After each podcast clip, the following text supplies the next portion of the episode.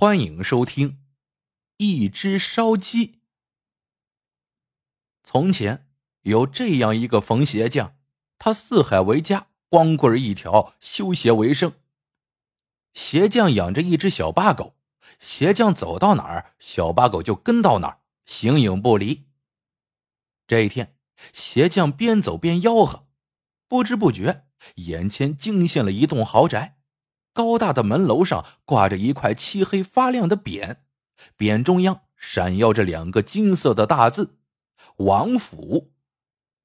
鞋匠见此情景，暗想：我早就听说此地有个大财主，名叫王土地，这豪宅定是王土地的家。我呀，还是到别处招揽生意吧。这样的大户人家，怎么会修补一双破鞋子穿呢？鞋匠想到这儿，挑着担子走开了。鞋匠刚走几步，突然听到背后有人喊：“冯鞋匠，我们老爷有鞋要补。”小八狗听到有人喊，回过头去，汪汪汪的叫个不停。鞋匠很惊讶，挑着担子忙回头，见豪宅门口站着一个身穿粗布麻衣的年轻男子，手里拎着一双鞋，招呼自己过去修鞋呢。这位年轻男子正是王土地的下人，名叫张三。吃惊归吃惊，来了生意那就得要做。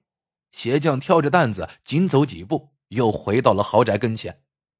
张三说：“冯鞋匠，这双破鞋是我们王老爷的，你可得补结实了。”鞋匠干脆的答应：“好嘞。”鞋匠上前接过鞋子一看。惊得差点没跳起来，这王土地真是走路算账，财迷转向了。这双破鞋比活佛济公脚上穿的还要破，这样都还舍不得扔掉。看来呢，这王土地是个不折不扣的吝啬鬼，外加财迷鬼。鞋匠拿着破鞋翻来覆去的看了会儿，说道：“这位爷，你家老爷这双鞋修不起来，要费点功夫。”这一时半会儿呀，缝补不好，您先回屋里等候吧。王土地这双鞋破的是面目皆非，实在是太难修补。尽管鞋匠技术娴熟，费了半天劲儿也没补好一只。这时已是正午时分，鞋匠忙了一上午，饿了。他想，反正王土地这鞋一时半会儿也修不好，我呀吃了饭再修吧。于是。鞋匠拿出备好的烧鸡和老酒，津津有味的吃喝起来。小八狗兴奋的冲着主人直摇尾巴，目不转睛的盯着烧鸡。一旦鞋匠把鸡骨头吐在地上，就急忙去抢。鞋匠吃烧鸡喝烧酒的这当，大财主王土地走出大门来，他要看看鞋修好了没有。当王土地看到鞋匠边吃烧鸡边喝美酒的一幕时，惊的是目瞪口呆。他眼巴巴看鞋匠，咔嚓一口咬一口烧鸡，细嚼慢咽，吃的叫那个香。吱溜喝下一口烧酒，细细品味，感觉那个美呀，只把王地主馋的是口水顺着嘴角哗哗直流。与此同时，王地主心里暗骂：“我王大财主活了大半辈子，竟连鸡骨头都不舍得啃。”人常说美酒好喝，可我从不知道酒是啥滋味天下咋有这么不公平的事儿啊！王地主怀着愤愤不平的心情，气呼呼的回去了，大声吩咐张三道：“快给我杀只鸡，再打半壶烧酒。老爷，我今天要大口吃鸡，大碗喝酒。”张三听王地主这样一说，顿时惊得愣住了。不敢相信自己的耳朵，他从小在王地主家当下人，如今已经十几年了。虽然王老爷家财万贯，可他从来没给张三吃过一顿净面馍馍，每顿饭不是吃糠就是咽菜。不仅如此，王老爷自己也吃这样的饭食，除非是逢年过节，他才舍得吃几顿不掺糠菜的净面馍馍。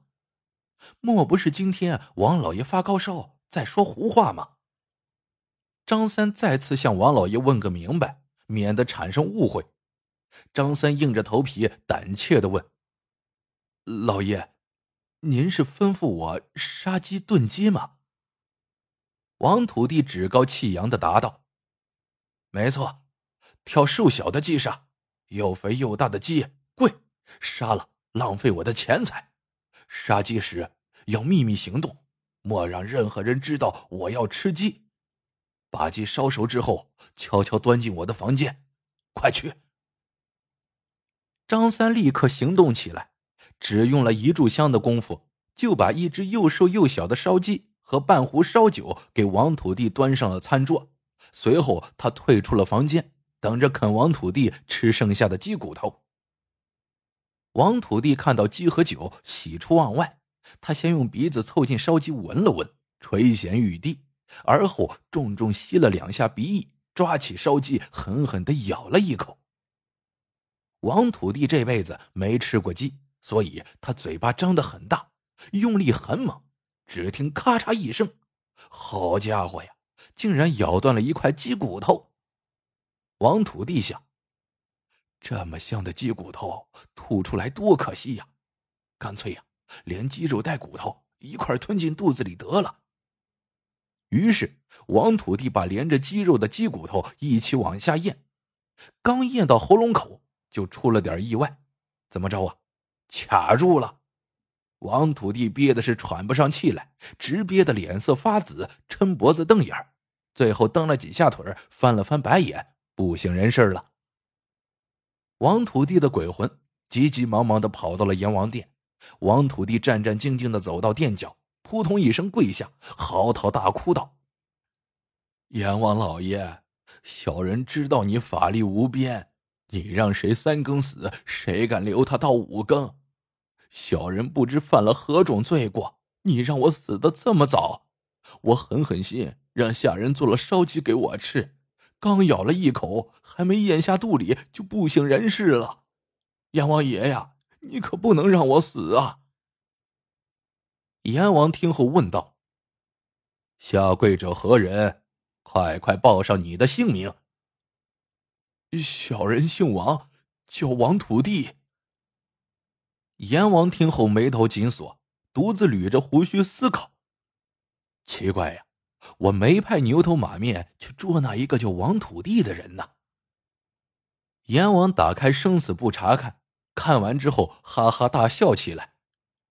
王土地，你莫悲伤，你能活一百岁，你呀离死期还早呢。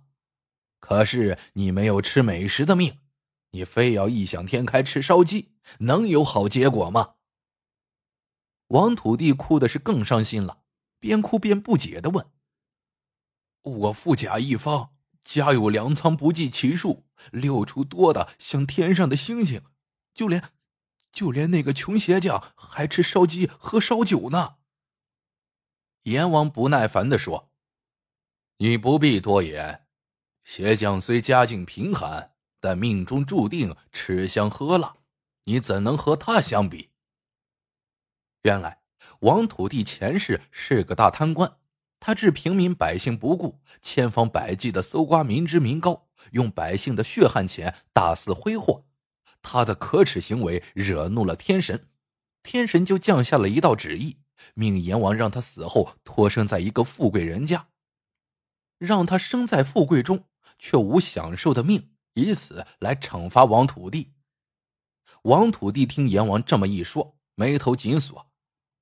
阎王猜透了王土地的心思，解释说：“阳间的任何人在阴间都有个食物仓库，我派鬼王带你到各自的食物仓库看看，到时候一目了然。”鬼王领旨后，抓小鸡一样的拎起王土地就走。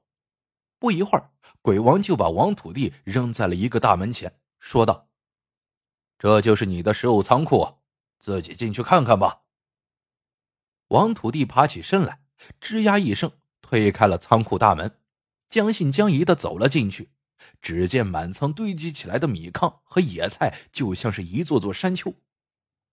王土地心灰意冷，耷拉着脑袋走出食物仓库。鬼王又把他带到鞋匠的食物仓库门前，王土地走了进去，放眼一看，各种美味堆积如山，是目不暇接。阎王见王土地服气了，就让牛头马面速速把他带回阳间。我们回过头来再说张三，他想啃鸡骨头心切，就蹑手蹑脚的趴在王土地窗前，他想要先听听屋里有啥动静，来判断王土地把烧鸡啊吃完了没有。张三竖着耳朵听了好长一会儿，屋里鸦雀无声。张三感到蹊跷，他高抬腿，轻落足，慢慢的溜进了王土地的屋里。一看，王土地躺在餐桌下一动不动，手里还拿着那只瘦小的烧鸡。张三大声呼喊起来：“老爷，老爷！”喊了数声不应，张三哭喊道：“老爷断气了。”这时，鞋匠已经把鞋绣好了，正准备送进去。他听到张三杀猪般的叫喊声，立刻赶了过去。王府内的男女老少闻声也是惊慌不已，纷纷从四面八方跑出来。一群人径自向王土地的房间里蜂拥而去。王土地的老婆见此情景，惊慌失措，她紧紧盯着张三，问道：“老爷为何成了这个样子？还不从实招来？”事到如今，张三只得将事情原委说与他听。王土地老婆听罢，着急的说：“老爷平日里身体状况颇佳，一定是他吃烧鸡时噎住了。”众人束手无策。鞋匠把补好的鞋往窗台上一放，往前跨出一步，献策道：“我有个土办法，就是不知道你们下不下得了手。”王土地的老婆管不了那么多，死马当做活马医吧，忙问鞋匠怎么办。鞋匠胸有成竹的说：“你们赶紧把老爷扶起来，让他的头尽量放低，然后用手掌用力拍打他的背部，同时不停的扇他耳光，这样可以促使卡在喉咙里的食物排出。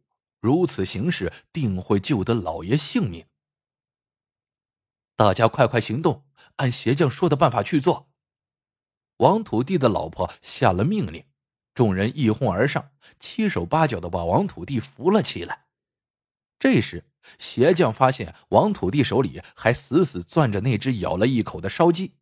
鞋匠用力掰开王土地的手指，只听“吧”的一声，烧鸡落地了。众人有的往下按住王土地的脑袋，有的不停拍打他的后背。有的不住扇他的耳光，噼噼啪啪不绝于耳。就在大家忙着救王土地的时候，鞋匠的小八狗闻着烧鸡的味道就过来了。他箭一般的往地上的烧鸡扑去，风卷残云般将烧鸡吞进肚里，而后用舌头舔舔嘴巴，神不知鬼不觉的摇摇尾巴，回到了鞋匠的身后。此时的王土地正和牛头马面迅速往阳间赶，行走间，王土地愤愤的想：别的不说，那只烧熟的鸡反正是飞不了，我回到阳间，只要喘过气，第一时间就把那只烧鸡吃掉。王土地正想着，只听牛头马面宣布道：“阳间已到，快快还魂。”这时。刚才还奄奄一息的王土地慢慢睁开了双眼，众人见状惊喜不已，同时七嘴八舌的夸鞋匠的土办法好用。刚睁开双眼的王土地有气无力的说道：“我要吃吃烧鸡。”好了，这个故事到这里就结束了。喜欢的朋友们记得点赞、评论。收藏，感谢您的收听，我们下个故事见。